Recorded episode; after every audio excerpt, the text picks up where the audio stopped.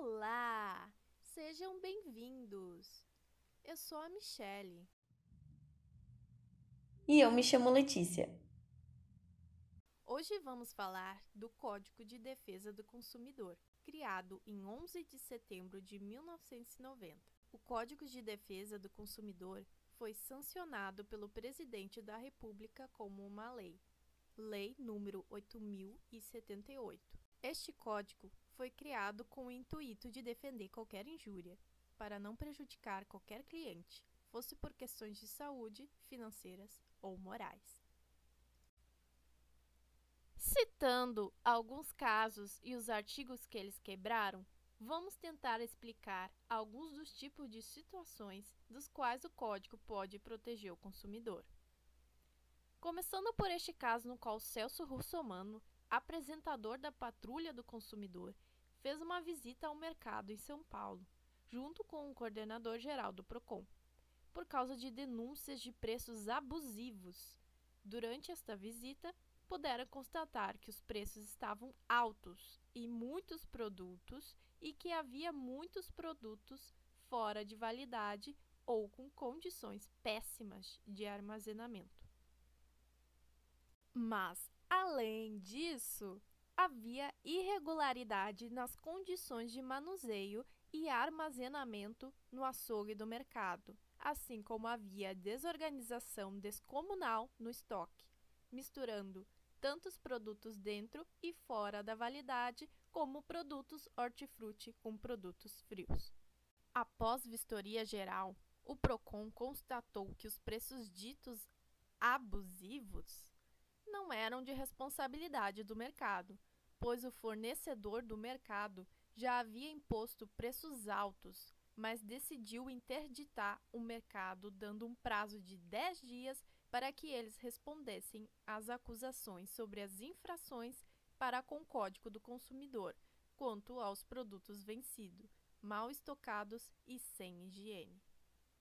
As infrações foram sobre o artigo 18, parágrafo 6, seção 3, que diz que produtos que se tornam inadequados aos fins destinados são impróprios para o uso e consumo. No artigo 12, diz que quaisquer problemas decorrentes de má administração dos produtos são responsabilidade do fornecedor, bem como o artigo 13, seção 3, diz que o comerciante é igualmente responsável quando não conservar adequadamente os produtos perecíveis. Logo, é dever do estabelecimento para com seu consumidor as devidas condições de armazenamento, manuseio e administração dos seus produtos, para não lesar ou transtornar seu cliente. Falando agora sobre publicidade abusiva. O Procon multa mais de 3 milhões por campanhas abusivas dirigidas ao público infantil essa informação foi divulgada numa notícia veiculada no Diário Oficial do Estado de São Paulo. Nossos exemplos de campanhas de publicidade abusiva infantil começam pela empresa Dunga, dos biscoitos Puleta. Foi multada em quase 160 mil reais por promover anúncio publicitário que estimulava a interação entre fantasia e realidade a partir do consumo de seus alimentos pelo Código de Defesa do Consumidor, no artigo 37, parágrafo 6, na seção 2, é abusiva, dentre outras, a publicidade discriminatória de qualquer natureza que se aproveite da deficiência de julgamento e experiência da criança ou que seja capaz de induzir o consumidor a se comportar de forma prejudicial ou perigosa à sua saúde ou segurança. Mas, a Mattel e a Nestlé também praticam publicidade abusiva. No caso da Mattel, Barbie Ultra Gun é multada no valor de 534 mil reais. Essa multa se deu pela veiculação de filmes publicitários da linha da Barbie que foram considerados inadequados por projetar uma preocupação excessiva com a aparência consumo excessivo de produtos e inserção precoce da criança no mundo adulto. Já a Nestlé foi multada em mais de 400 mil reais pela veiculação da promoção Luzes, Câmera, Ação, que distribuiu prêmios de grande interesse do público infantil, como DVDs da Xuxa e a possibilidade de participação num filme protagonizado pela apresentadora. É prática abusiva quando no artigo 39, seção 1, esclarece que não é permitido pelo fornecedor de produtos ou serviços condicionar o fornecimento de produto ou de serviço ao fornecimento de outro produto ou serviço, bem como, sem justa causa, há limites quantitativos.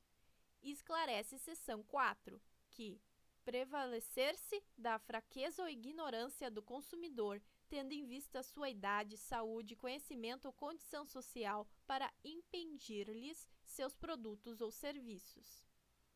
É de responsabilidade do patrocinador da campanha quando no artigo 38 o ônus da prova da veracidade e correção da informação ou comunicação publicitária concluindo que, segundo a minha observação, as crianças aprendem pelos exemplos que os pais dão e o que a publicidade diz. Então, qualquer propaganda que incentive a criança de uma forma absurda para ganhar algo é um abuso. Agora, entrando nos meios do Código de Defesa que regula as publicidades enganosas, temos dois grandes exemplos: a Coca-Cola empresa responsável pela marca Del Valle de sucos e néctares, que foi multada em R$ 1.158.908 por não constar em uma embalagem de produto que se tratava de um néctar, que é um produto que contém água e ou açúcares, além do próprio suco da fruta. E isso por induzir o cliente a se tratar de um suco puro de laranja caseira, como eles dizem, direto da fruta, e, portanto, mais natural, é constatado como publicidade enganosa. Isso quer dizer que foi omitido do consumidor o fato de que a bebida possui aditivos de água além do suco da fruta. E no caso da Activia, a marca anunciava que os benefícios do seu iogurte eram cientificamente ou clinicamente comprovados, quando não havia, de fato, qualquer comprovação científica sobre os benefícios do produto. Isso gerou uma repercussão negativa sobre a marca e a Danone, empresa responsável, teve que pagar 35 milhões divididos entre alguns consumidores, além de obrigatoriamente reformular as afirmações de suas publicidades. Tendo em vista que a empresa já tinha gastado cerca de 100 milhões com propagandas e chegou a cobrar ainda mais caro por esse produto cientificamente testado, a empresa também foi responsável por impor preços abusivos.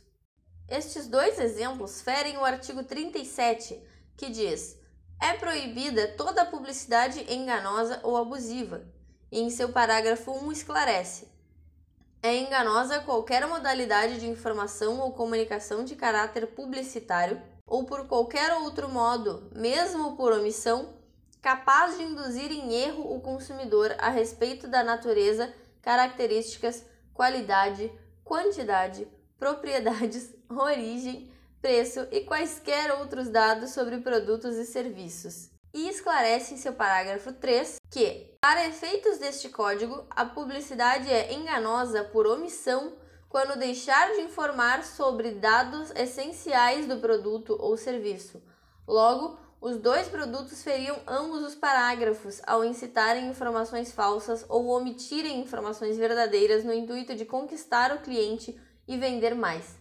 Já a Activia ainda fere por ter colocado preços abusivos em seu produto, tendo como justificativa a sua informação falsa. Assim, esses dois exemplos também ferem o artigo 6 que diz: são direitos básicos do consumidor a proteção contra a publicidade enganosa ou abusiva, métodos comerciais coercitivos ou desleais bem como contra práticas e cláusulas abusivas ou impostas no fornecimento de produtos ou serviços. Ainda com relação ao código e essas duas companhias, Coca-Cola e Activia, pode-se dizer que as multas de ambas as empresas foram aplicadas por causa do Código de Defesa do Consumidor na parte de infrações penais, que diz que fazer afirmação falsa ou enganosa ou omitir informação relevante sobre a natureza, característica, qualidade, quantidade, segurança, desempenho, durabilidade, preço ou garantia dos produtos ou serviços, tem uma pena de detenção de três meses a um ano e multa. Porém, como diz no parágrafo 2, se o crime é culposo, ou seja, sem intenção de, a pena é uma detenção de um a seis meses ou multa. No caso dessas nossas duas empresas, foram multa. Já entramos na categoria de preços abusivos, com esse exemplo anterior. E agora vamos até nosso momento atual, falando sobre o Covid-19.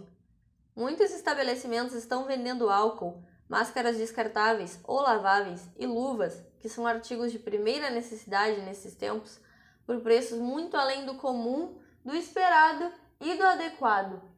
Fora a venda de produtos de álcool não legalizados ou máscaras que não protegem realmente contra o vírus. Temos como exemplo uma reportagem do quadro Patrulha do Consumidor do programa Cidade Alerta, em São Paulo. O repórter Celso Russomano esteve em uma loja de materiais cirúrgicos ortopédicos chamada São Gabriel, na qual os preços do álcool e das máscaras descartáveis estavam até cerca de três vezes o valor típico, fora da quarentena e tempos de pandemia. O repórter estava acompanhando um agente do Procon de São Paulo e juntos pediram todas as informações sobre a loja, valores os quais eram pagos pelos produtos na vinda do fornecedor, para estabelecer se estavam corretos os preços impostos para o cliente. E no fim da reportagem, Celso afirma que os responsáveis pela loja estariam diminuindo os preços, acertando as coisas com uma colega dele dentro da loja, e inclusive que talvez nem fossem mais vender álcool e máscaras.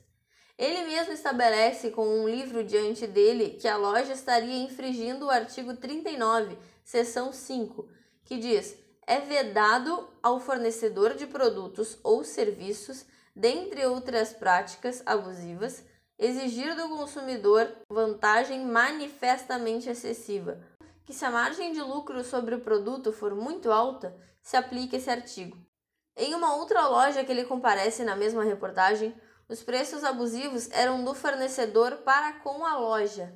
A loja estava vendendo produtos como álcool a preços muito altos, mas a margem de lucro deles estava correta. O fornecedor que estava aplicando um sobrepreço no produto ao passar para eles. Então, pessoal, esse foi só um curto exemplo para vocês entenderem como as empresas têm um dever enorme para com os seus consumidores, seja por produto vendido ou serviço prestado. Vocês, consumidores, têm direitos. Corram atrás deles quando se sentirem injustiçados. O Código de Defesa do Consumidor está disponível online e todos têm acesso. Agradecemos por terem ouvido nosso podcast e desejamos um bom dia ou uma boa noite. Até uma próxima hora. Abraços. Até mais.